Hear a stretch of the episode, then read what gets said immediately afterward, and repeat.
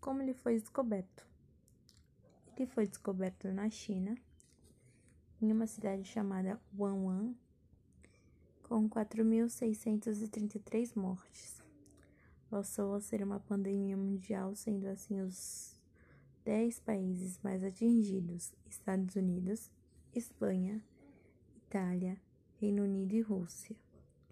Alemanha, Brasil, França, Turquia e Irã. O Brasil é o sétimo país com mais mortes e ultrapassa já a China, com 10.100 mortes por coronavírus.